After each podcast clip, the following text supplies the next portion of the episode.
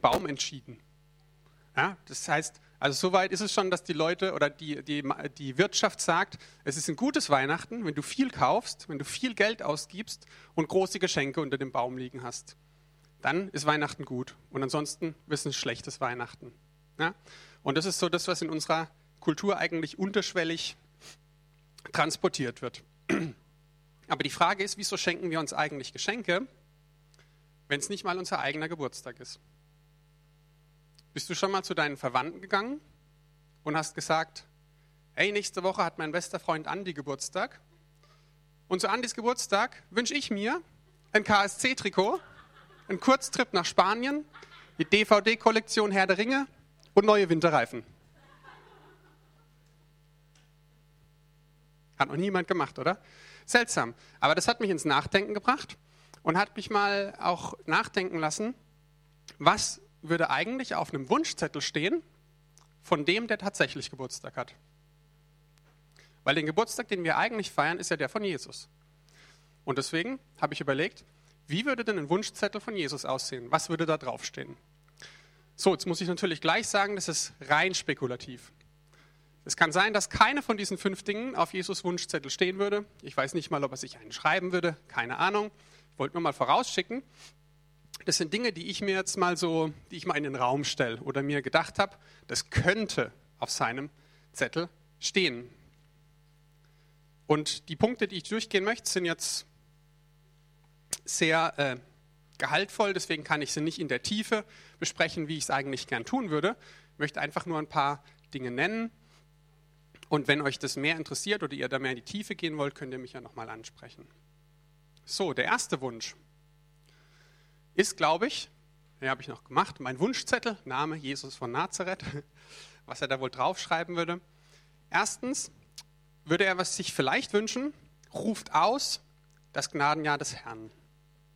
Nämlich um herauszufinden, was Jesus sich wünschen würde, dachte ich, es lohnt sich mal nachzudenken, was ihn denn bewegt hat, was er denn zum Beispiel erreichen wollte, als er Mensch wurde.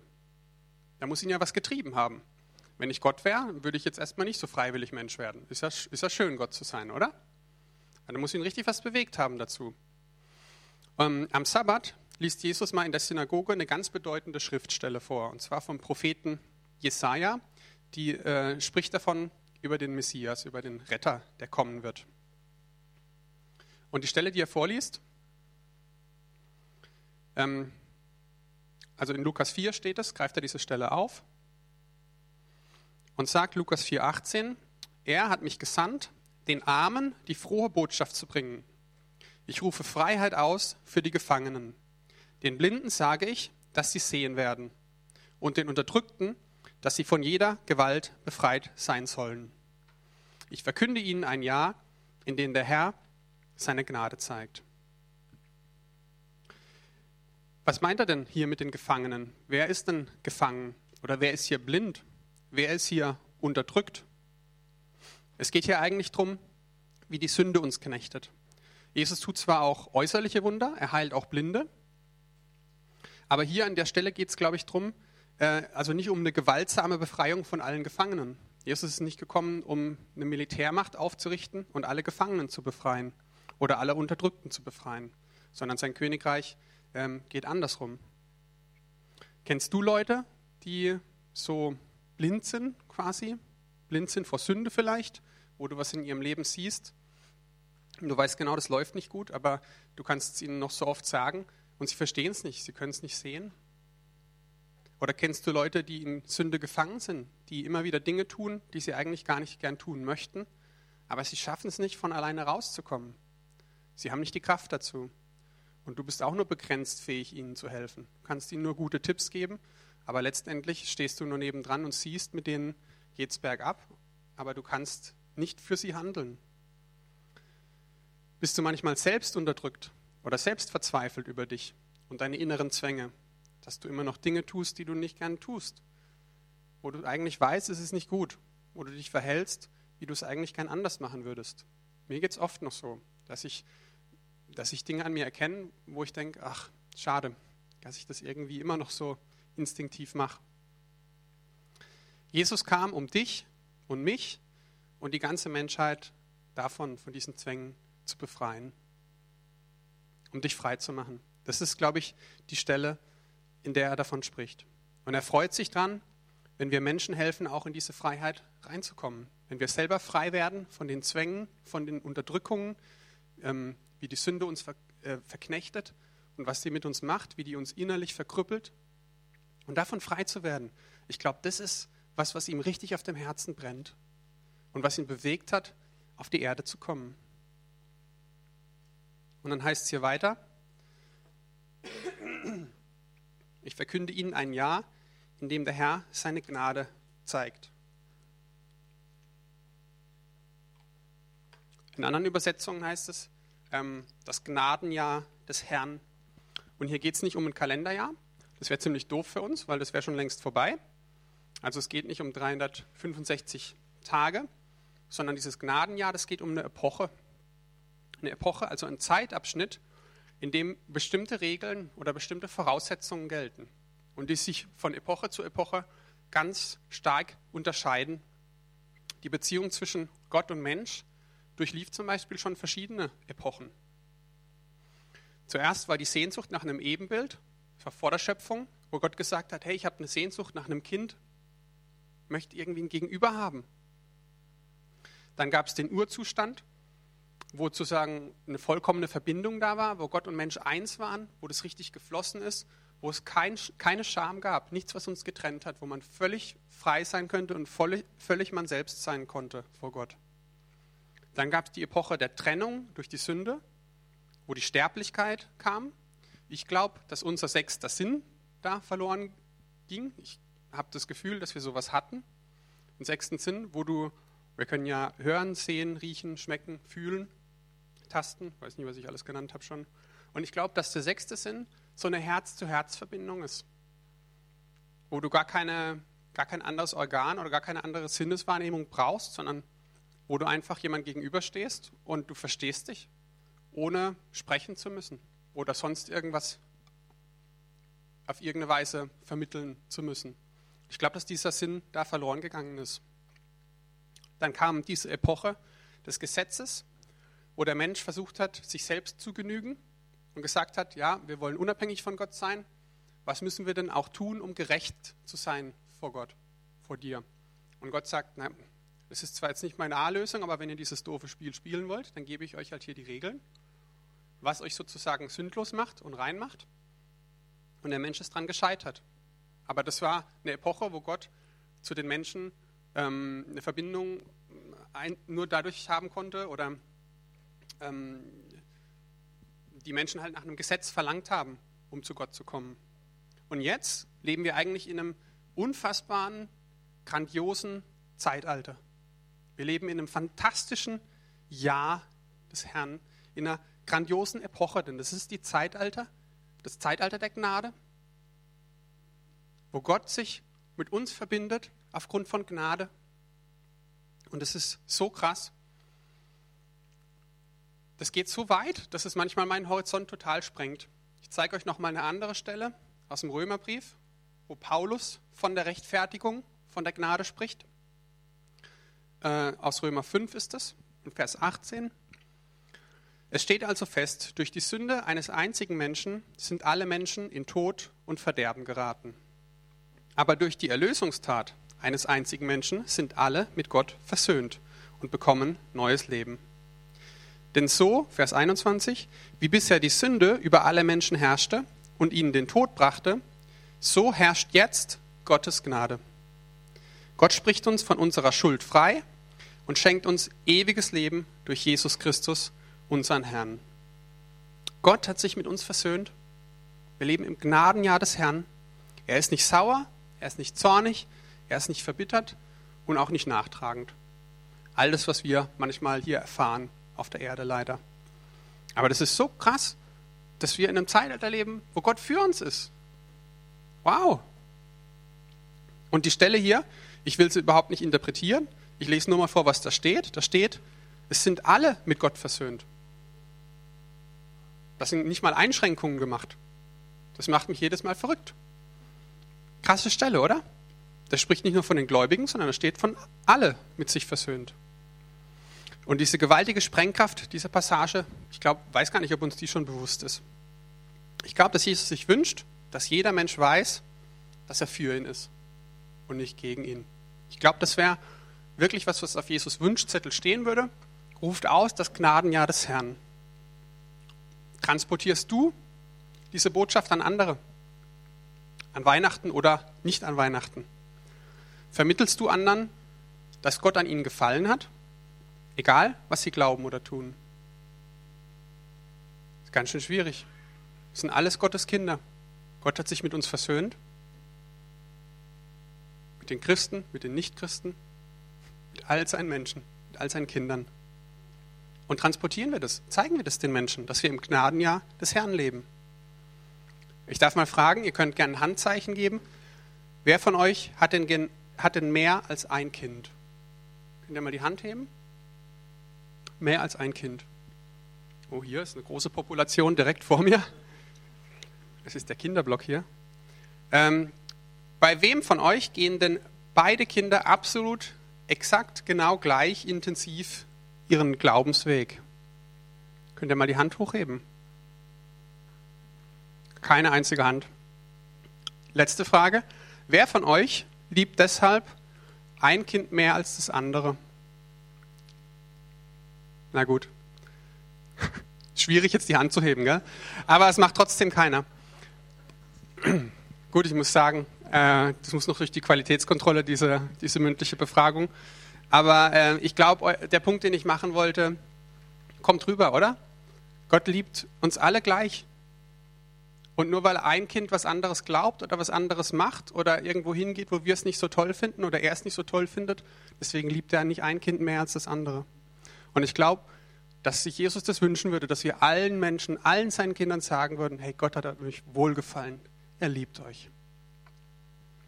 Wie wird die Welt aussehen, wenn wir anderen demonstrieren würden und dass Jesus auch uns von diesen Zwängen befreit, den Verzweifelnden wieder Hoffnung gibt? Ich finde es so cool, dass Roman und Simon auch eine Gruppe gegründet haben und so ein Herz für Evangelisation haben und ähm, das wirklich so auf dem Herz haben, anderen davon zu erzählen. Und ich glaube, das ist was, wo wir alle drin wachsen können. Ich vor allem auch. Ich äh, drücke mich da meistens noch oft rum, aber das ist irgendwie so schön, wenn es mal funktioniert, wenn mal irgendwas klappt und man kann jemand was erzählen von Jesus und man merkt, hey, da fallen vielleicht wirklich Mauern ein und derjenige kann was ablegen, was ihn die ganze Zeit bedrängt hat und was ihn in Zwängen gefangen gehalten hat. Also, ich glaube, das wäre ein großer Wunsch, den Gott hat oder den Jesus hat. Das würde vielleicht auf seinem Wunschzettel stehen. Zweitens,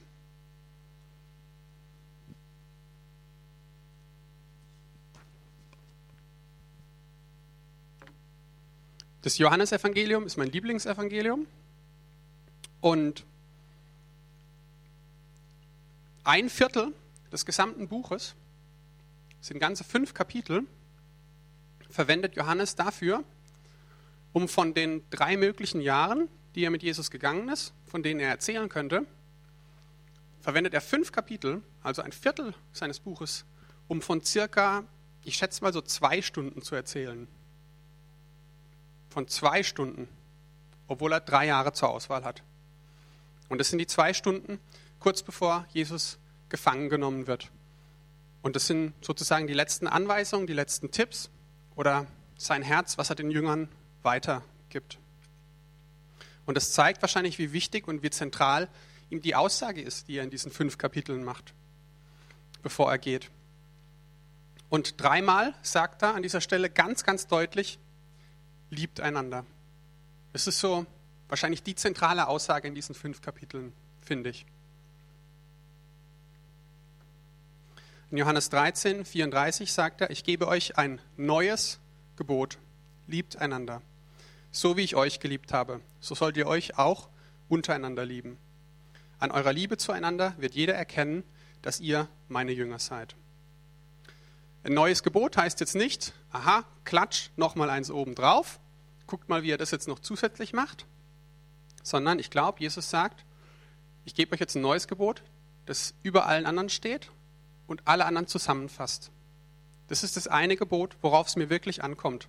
Das, irgendwie habe ich das Gefühl, die ganze Bibel spitzt sich so zu und auch das, was Jesus sagt, Und die Speerspitze ist dieses eine Gebot, glaube ich. Das muss ihm wohl extrem wichtig sein, wenn er sagt, ich gebe euch dieses eine neue Gebot. Du erfüllst also alles, was Gott von dir will, wenn du andere liebst. Krass, oder? Ich glaube, ich habe mich schon oft gefragt, was passieren wird, wenn ich mal vor Gott stehe, wie das aussehen wird. Stehe ich dann auf einer Wolke? Ist dann da so ein komisches goldenes Tor, das man so aufmacht? Oder wie? Es gibt ja da seltsame Bilder. Und habe mich auch gefragt, was Gott dann fragen wird, die Leute oder mich, wenn ich vor ihm stehe. Und oft denkt man ja, dass Gott fragt, wie viel hast du gesündigt? Oder wie gut hast du dein Leben gelebt sozusagen? Warst du anständig? Silvia schüttelt schon den Kopf. Ich glaube eher, wenn er mich was fragt, ich weiß es nicht, keine Ahnung. Ich weiß auch nicht, ob das ermahnend sein wird oder liebevoll. Liebevoll bestimmt. Aber ich glaube eher, wenn er mich was fragt, dass er dann fragt, wie sehr hast du geliebt? Ich glaube, dass das die Frage ist, mit der er mich konfrontiert und die wahrscheinlich alles andere aufdeckt oder alles andere überflüssig macht. Wahrscheinlich bin ich irgendwann mal mit der Frage konfrontiert und muss dann sagen, okay, da habe ich es ganz gut gemacht, da nicht so gut. Das heißt, Christsein ist eigentlich gar nicht so kompliziert. In der Stelle, die wir hier gelesen haben, heißt es nicht, an euren klugen Reden oder an, über, an euren überzeugenden Argumenten wird man euch erkennen. Und das denken wir immer. Wir müssen das Christsein verteidigen. Wir brauchen gute Argumente hierfür und dafür. Und es gibt so viel, wo wir angreifbar sind, so viel, was wir nicht erklären können, was vielleicht auch widersprüchlich oder unlogisch ist äh, am Christsein. Aber Jesus sagt gar nicht, ihr müsst alles erklären und ihr müsst auch nicht auf alles eine Antwort haben. Die Welt wird euch erkennen und die Leute werden euch daran erkennen. Ähm, wenn ihr einander liebt, an eurer Liebe zueinander wird man euch erkennen.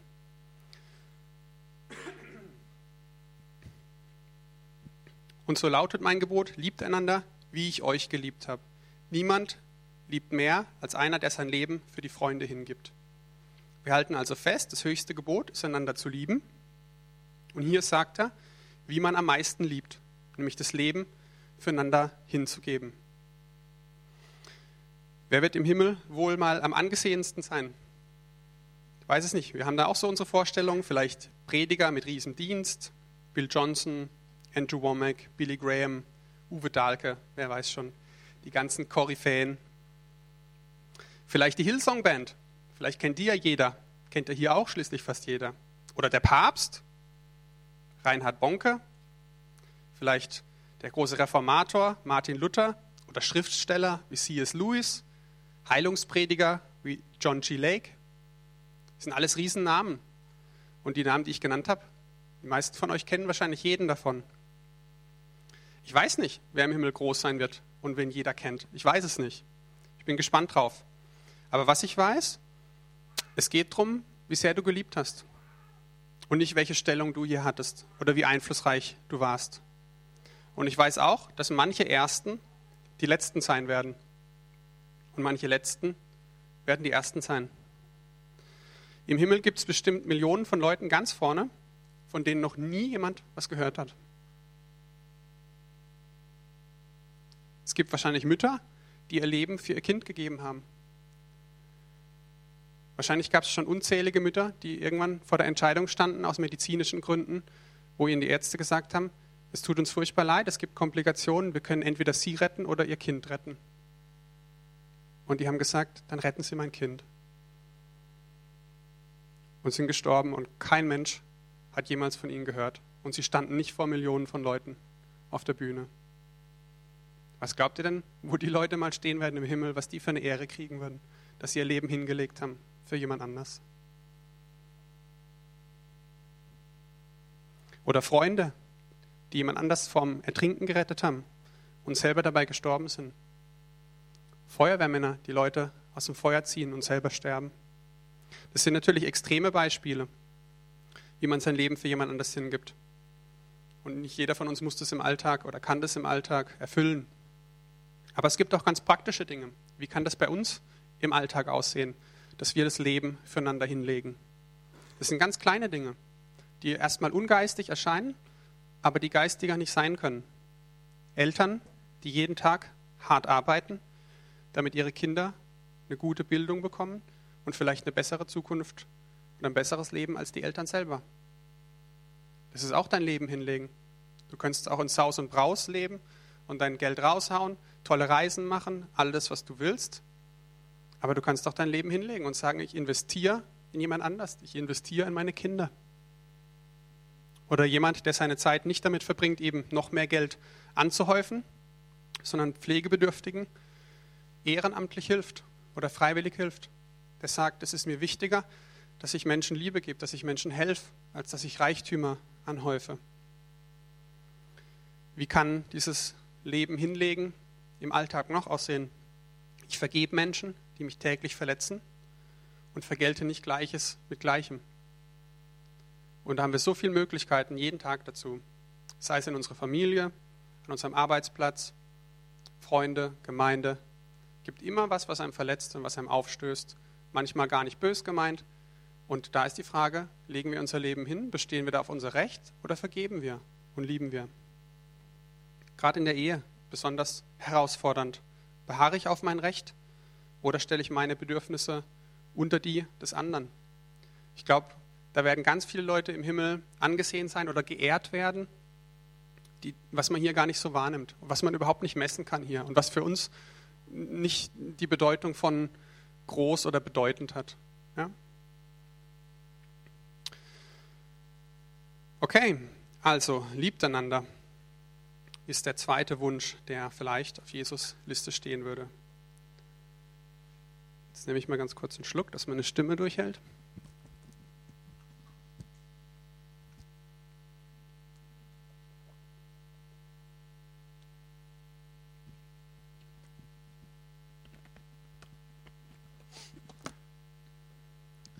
Dritter möglicher Wunsch, dass Jesus sagt, seid Täter des Wortes. Ist der letzte, der letzte immaterielle Wunsch, den ich glaube, den Jesus auf seiner Liste stehen hat. Die anderen zwei werden euch vielleicht noch überraschen. Und zwar, wenn Jesus seine Jünger beruft, sagt er, das ist nur beispielhaft, bei den anderen macht er das genauso, aus Matthäus 9,9. Jesus ging die Straße entlang, sah Matthäus und sagt, komm mit und folge mir nach. Und die Wortwahl finde ich schon interessant. Kann man mal drüber nachdenken. Jesus sagt nicht, bete mich an, sondern Jesus sagt, folge mir nach. Und da ist ein großer Unterschied zwischen jemanden anbeten und jemanden nachfolgen. Jesus hat auch nicht gesagt, komm und übernimm meine theologischen Grundsätze, Matthäus. Er hat gesagt, folge mir nach. Die ersten, na, sagen wir mal, fünf bis sieben Jahre meines Christseins dachte ich, dass es darum geht, sozusagen solche theologischen Wahrheiten anzuhäufen oder immer mehr Erkenntnisse zu sammeln über Gott. Und ähm, ich habe ganz viele Predigten gehört und mir alles Mögliche so reingepfiffen weil ich Erkenntnisse über Gott gewinnen wollte, Gott immer besser verstehen wollte. Ich habe sogar Bibelstellen dann erforscht und mit Wortkonkordanzen und sowas auseinandergenommen und seziert. Und was heißt denn dieses Wort? Wie kann man das noch auslegen? Welche 13 Bedeutungen hat es noch? Und wie oft wird es so und so übersetzt und so weiter? Also richtig viel reingeforscht, was ja auch nicht schlecht ist.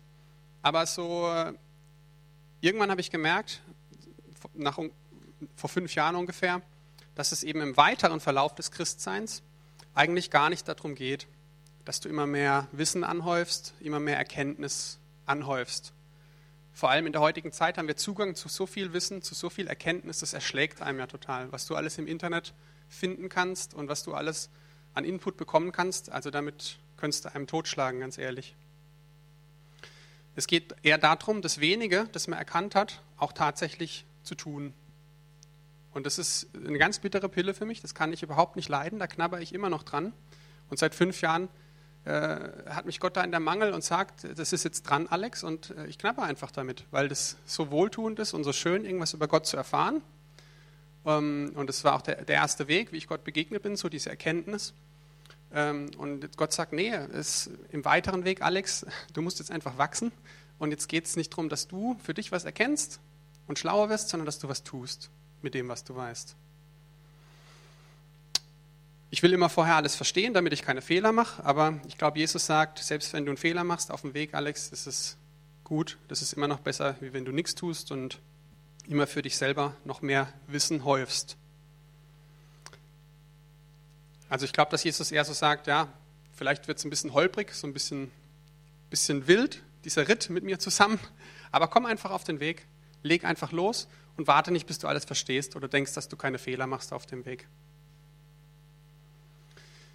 Ein paar Aussagen, die ich in letzter Zeit mir oder die, die mir Gott so ein bisschen gezeigt hat, die habe ich vorher auch nicht in der Schärfe wahrgenommen oder in, dieser, in diesem Aspekt, den ich euch sagen möchte.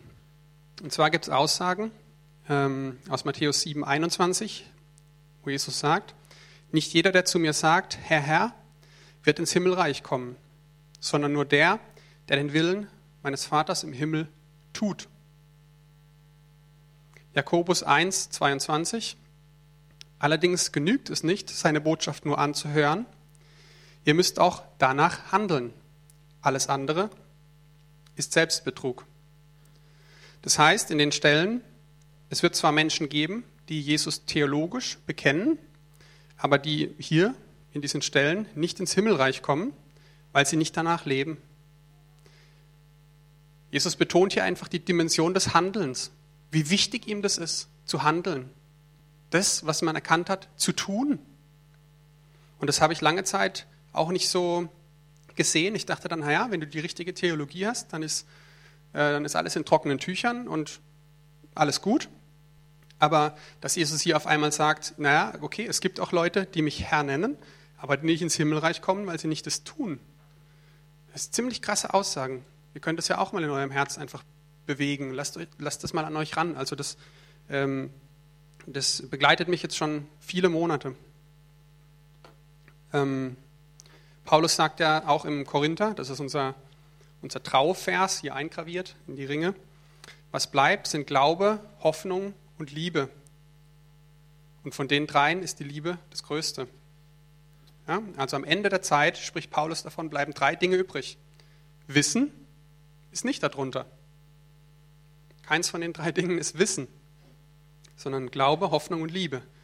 Und die Liebe bleibt. Ja, Wissen ist nicht das höchste Gut, sondern Liebe. Und die Liebe, die muss handeln. Wenn ihr wirklich verliebt seid, es gibt ja auch viele frisch Vermählte unter uns, wenn ihr verliebt seid, dann müsst ihr handeln, dann müsst ihr eurer Liebe Ausdruck verleihen, dann müsst ihr einfach irgendwas tun. Ihr könnt nicht anders als Blumen kaufen oder Parfüm kaufen oder sonst irgendwelche Dinge tun. Ihr müsst einfach irgendwas tun. Und das ist dieses Handeln. Wir können uns mal fragen, wie stark wäre die Christenheit, wenn sie sich nicht aufgrund der theologischen Unterschiede bekämpfen und diskreditieren würde? Wenn es nicht darum ging, dass wir sagen würden, hey, unser Club hat recht, und die anderen sagen, nee, unser Club hat recht, und die sagen, nee, unser Club hat recht. Und zum Schluss stehen wir nur da und führen theologische Diskussionen über Wissen. Wie stark wäre die Christenheit, wenn wir alle Täter des Wortes wären? Wenn jeder Christ auf der Welt das umsetzen würde, was er erkannt hat. Was glaubt ihr dann, was wir dann für einen Einfluss hätten? Hm? Könnten wir die Welt nicht vielleicht umkrempeln, wenn wir alle gemeinsam in Liebe handeln würden? Überlegt mal, was eine Person schon erreichen kann. Leute wie Mutter Teresa oder Dietrich Bonhoeffer, Martin Luther King.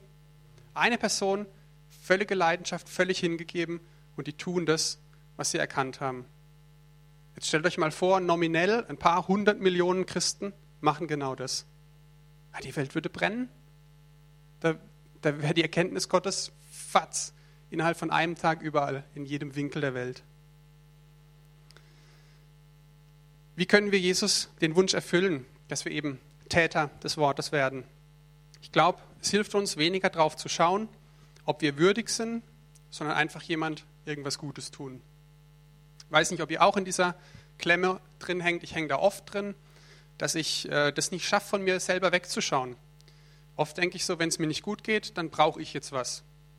Und dann versuche ich mich aufzubauen oder dass ich vor Gott komme oder ich höre hör mir Lobpreis an oder sonst irgendwas. Und wenn ich einen Mangel habe oder mir es nicht gut geht, dann denke ich oft, jetzt brauche ich. Aber ich habe auch schon die Erfahrung gemacht und ich weiß eigentlich, dass ich, wenn ich gebe, dass ich immer mehr zurückbekomme. Und dass das, was in mir eigentlich so, ein, so eine Leere ist oder so eine, ähm, was gefüllt werden muss, dass das eigentlich nur dadurch gefüllt werden kann, indem ich was gebe. Indem ich gebe und nicht, indem ich will. Also indem ich auf andere schaue. Dass ich Täter des Wortes bin ja, und nicht noch mehr irgendwas für mich möchte. Dass wir vielleicht auch weniger Input, weniger Predigten und mehr Output. Das heißt, mehr im Alltag das Leben, was ich erkannt habe. Dass wir das machen. Das ist meine größte Herausforderung. Dass ich diese kleinen Dinge, die ich erkannt habe, dass ich die auch tue. Wir hatten hier, glaube ich, mal, ich weiß gar nicht, ob das neulich bei einem Seminar war, aber da hat jemand was gesagt, ähm, dass du einfach eine ganz einfache Wahrheit nehmen sollst und die versuchen umzusetzen. Und das war mir dann fast ein bisschen zu trivial, aber je mehr ich darüber nachdenke, ist das eigentlich genau das, was ich gerade brauche. Dass ich nicht noch mehr Erkenntnisse, nicht noch mehr Wortstudien oder mehr Offenbarungen habe, sondern dass ich das bisschen, was ich weiß, dass ich das endlich mal richtig im Leben erfahre. Da gibt es so viele Möglichkeiten, glaube ich, wo wir Tag für Tag dran vorbeilaufen, wo Gott was für uns bereithält. Okay, also Wunsch 1 ruft aus, das Gnadenjahr des Herrn. Wunsch 2 liebt einander. Wunsch 3 seid Täter des Wortes. Das sind jetzt alles Dinge, die nicht materiell sind. Ja, so, wie nennen wir es, ideologisch oder geistige Dinge, die Jesus sich vielleicht wünschen würde. Deswegen sage ich jetzt nochmal bei den nächsten zwei Wünschen, meine Liste ist rein spekulativ. Ich weiß nicht, ob das auch draufstehen würde. Ihr dürft auch gern anderer Meinung sein. Ähm, aber ich glaube, dass auf der Liste vielleicht auch zwei materielle Dinge stehen würden. Vierter Wunsch, ein paar Sandalen. Jesus war ganz pragmatisch. Und die alltäglichen Dinge, die die Leute brauchten, waren ihm wichtig. Überleg mal bei der Speisung der 5000. Jesus ergießt sich gerade mit Weisheiten und Offenbarungen. Und die sind ja da alle ziemlich abgelegen, irgendwo in der Wüste. 5000 Mann heißt es ja, plus Frauen und Kinder. Weiß nicht, wie viel das insgesamt waren, also eine Riesenmenge. Und irgendwann hat Jesus dann fertig gepredigt. Ähm, war wahrscheinlich so lang, so ähnlich lang wie im CZK hier die Predigten. Und die Leute hatten richtig Hunger. Und Jesus sagt dann zum Beispiel nicht, ach, ihr fleischlichen Wesen, Jetzt gebe ich hier gerade so Offenbarungen von mir und jetzt knurrt euch der Magen. Also echt. Nee, Jesus sagt, hey, das verstehe ich total. Jetzt habt ihr mir so lange zugehört, da bin ich ja schon überrascht. Und es ist völlig normal, dass ihr Hunger habt. Und Jesus will sich darum kümmern, kümmert sich auch darum und speist dann die 5000 durch Brotvermehrung und durch Fischvermehrung. Jesus ist es wichtig, dass es uns gut geht, dass wir auch einen vollen Magen haben dass wir haben, was wir brauchen. Ich finde bei meiner Frau einfach genial, die, also ich kann richtig erkennen, dass Gott sie einfach total arg liebt, weil der bringt ständig solche Beweise, dass sie ihm wichtig ist im Alltag. Ich könnte euch da echt viel erzählen. Ich sage nur mal vier beispielhafte. Wir gehen spazieren und meine Frau läuft die Nase und äh, fragt, Schatz, hast du ein Taschentuch einstecken? Nein. Warum hast du kein Taschentuch einstecken? Aber gut, das ist was anderes. Ich hatte auf jeden Fall kein Taschentuch einstecken und ähm, ihr die fällt tierisch die Nase und oh, jetzt müssen wir umdrehen und es läuft alles schon raus. Und wir laufen, das war irgendwo im Winter, es war eigentlich recht kühl, ich glaube, es hat ein bisschen genieselt vorher. Und wir laufen diesen Weg entlang, sind auch ewig weit entfernt vom Auto. Und auf dem Weg liegt ein perfekt trockenes Tempotaschentuch. Und wenn ihr meine Frau kennen würdet, wüsstet ihr, die würde niemals was vom Boden aufheben. Ja, das ist eklig. Das ist schmutzig. Aber dieses Taschentuch, das war wie, wenn ein Engel heruntergeschwebt wäre und dieses Taschentuch dahingelegt hätte. Das war perfekt rein und wir heben das auf und meine Frau kriegt ein Taschentuch. Aus dem Nichts. Wir, wir schnorcheln in Thailand und bei ihrem Schnorchel ist dieser äh, Plastikclip auseinandergebrochen, der den Schnorchel an der Tauchmaske hält. Das heißt, sie schnorchelt da und flupp, dieser Schnorchel kippt immer um und sie schluckt dann Wasser. Und sie ist schon ganz frustriert. Ach, Menno, deins funktioniert, meins funktioniert nicht. Und dann schwimmt sie so weiter und denkt, ach Mensch, ich könnte jetzt echt so ein, äh, wo ist denn dieser Clip? Ich könnte den jetzt echt gebrauchen.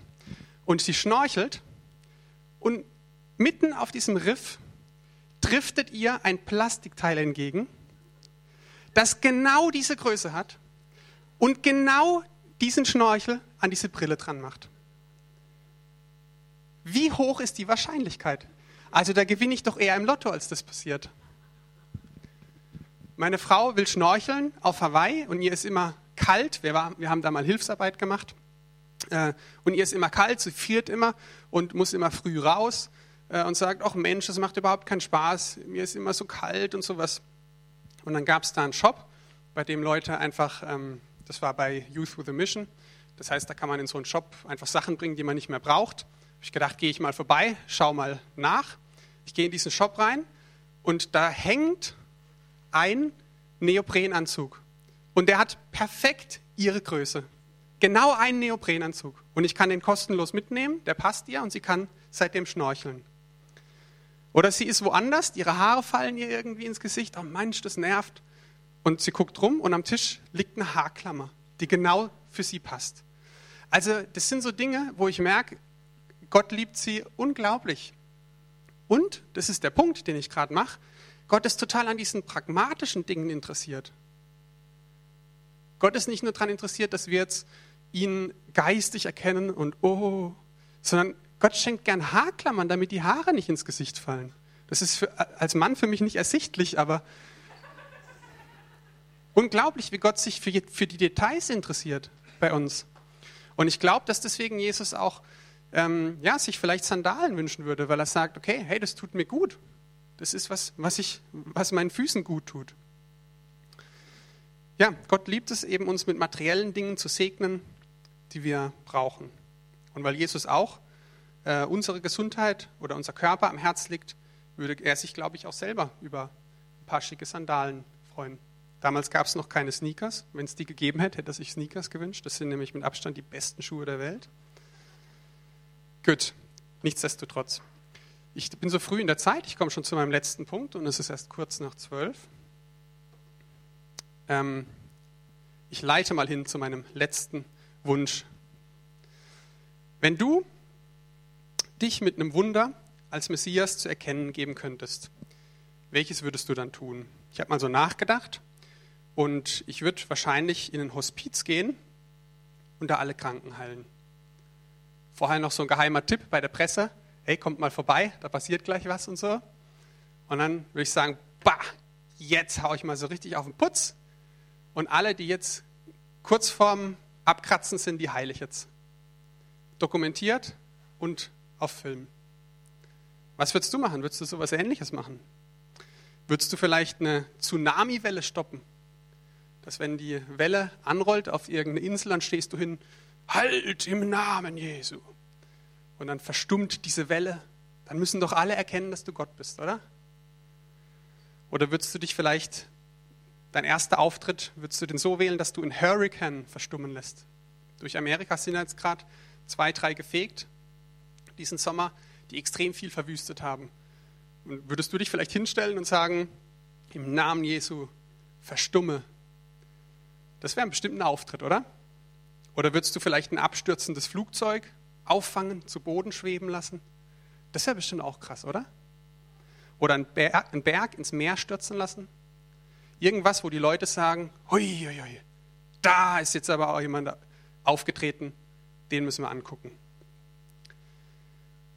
Wisst ihr, was das erste Wunder war, was Jesus getan hat? Genau, das wisst ihr natürlich alle. Er war auf einer Hochzeit und hat Wasser zu Wein gemacht für Leute, die sowieso schon angetrunken waren. So würde ich meinen ersten Auftritt nicht wählen als Messias, aber gut, ist seine Sache. Deswegen spekuliere ich jetzt einfach mal ganz frech und sage, der letzte mögliche Wunsch auf Jesus Wunschliste wäre vielleicht eine gute Flasche Rotwein. Jesus hat oft mit Sündern gefeiert, sodass er von den gerechten Leuten beschuldigt wurde, dass er selber ein Säufer ist. Ja? Also ich glaube, er hat auch gern Wein getrunken. Ich denke nicht, dass er das jetzt im Übermaß sich ähm, vollgesoffen hat oder sowas, aber er hat es bestimmt genossen, dass das gut schmeckt und hat sich gedacht, boah Papa, cool, dass du Trauben gemacht hast und dass man daraus sowas Cooles machen kann. Ja, er hat mit Sündern getrunken, mit Freunden getrunken, er hat zum Gedenken, wir haben gerade das Abendmahl gefeiert, zwar nicht mit richtigem Wein, aber damals haben die es mit richtigem Wein gefeiert. Da hat er das auch mit seinen engsten Freunden, hat er gern getrunken. In der Offenbarung 19.9 heißt es auch, ähm, dass die selig sind, die zum Hochzeitsmahl des Lammes eingeladen sind. Ja, und im Hochzeitsmahl, da gibt es auch feinen Wein. Das war ganz normal in der Kultur damals. Das hat jeder verstanden. Das heißt, Jesus war auch ein Genießer. Jesus freut sich auch am Leben. Ja? Das heißt, ich will diese Wünsche jetzt gar nicht gegeneinander aufwiegen, was ist da wichtiger oder was nicht. Ich wollte einfach nur mal so ein bisschen einen Eindruck geben, was denn vielleicht auf einer Wunschliste stehen würde, die anders aussieht eben als meine. Dass da steht, ruft aus das Gnadenjahr des Herrn, das Jesus sich wünscht, dass wir verkünden, dass er es gut mit uns meint, dass er für uns ist, dass er seine Kinder liebt, egal welche Wege sie gehen. Und dass wir das auch vermitteln sollen, dass wir jedem sagen können, hey, du bist wertgeschätzt und du bist geliebt. Ich glaube, dass er sich wünscht, liebt einander, dass wir lernen, uns einander unterzuordnen, dass wir lernen, nicht auf uns selber zu schauen, sondern dass, dass wir das höchste Gebot, das er sagen kann, dass das gibt, dass wir einander lieben, so wie er uns geliebt hat. Dass wir Täter des Wortes sind, das heißt, dass wir nicht nur in uns Erkenntnis rein essen und dann dick in, im Stuhl sitzen und das verdauen müssen, sondern dass wir rausgehen und das bisschen, das wir verstanden haben, dass wir das umsetzen. Christsein ist nicht schwer. Und du musst kein Studierter und kein Professor sein, um ein guter Christ zu sein. Es kann ganz einfach sein, dass du die ganz einfachen Wahrheiten umsetzt. Und da eben die materiellen Dinge wichtig sind, was man an meiner Frau sieht, wünscht er sich vielleicht selber auch ein paar Sandalen. Ja? Und Jesus ist auch ein Genießer. Jesus hat das Leben auch gemacht, dass wir es genießen können, dass wir die schönen Dinge wertschätzen können, ja? dass wir sie nicht missbrauchen, um uns voll zu saufen, aber dass wir das genießen können, was er geschaffen hat. In Maßen natürlich. Und deswegen eventuell vielleicht eine Flasche Rotwein. Gut, ich bete noch ganz kurz und dann bin ich fertig. Jesus, ich danke dir einfach, dass du so ein vielfältiger Gott bist, ähm, dass du auch kein weltfremder Gott bist, sondern dass du weißt, wie es uns hier geht, was wir brauchen, auch was wir gerne haben, was wir uns wünschen. Danke, dass du einfach das Zentrum von Weihnachten bist. Hilf uns, dass wir dieses Jahr vielleicht mehr drauf schauen, auch was du dir wünschst an deinem Geburtstag. Dass wir die Dinge, die wir jetzt gehört haben, dass wir die mehr umsetzen können. Dass wir dir vielleicht eine Freude machen zu Weihnachten. Hilf uns auch, dass wir mit diesem ganzen Geschenkewahn gut umgehen, dass wir uns nicht verdammen, wenn wir jetzt Geschenke bekommen oder Geschenke geben, dass es in Ordnung ist, aber dass wir uns darauf besinnen, worauf es wirklich ankommt. Dass es nicht darum geht, viel Geld auszugeben und was Tolleres zu haben als das Jahr davor, sondern dass es ja eigentlich um deinen Geburtstag geht. Ich danke dir jetzt einfach, ich segne die Weihnachtszeit, dass wir sie bewusst gehen können und das Fest, dein Geburtstag, dieses Jahr ganz bewusst genießen können. Amen.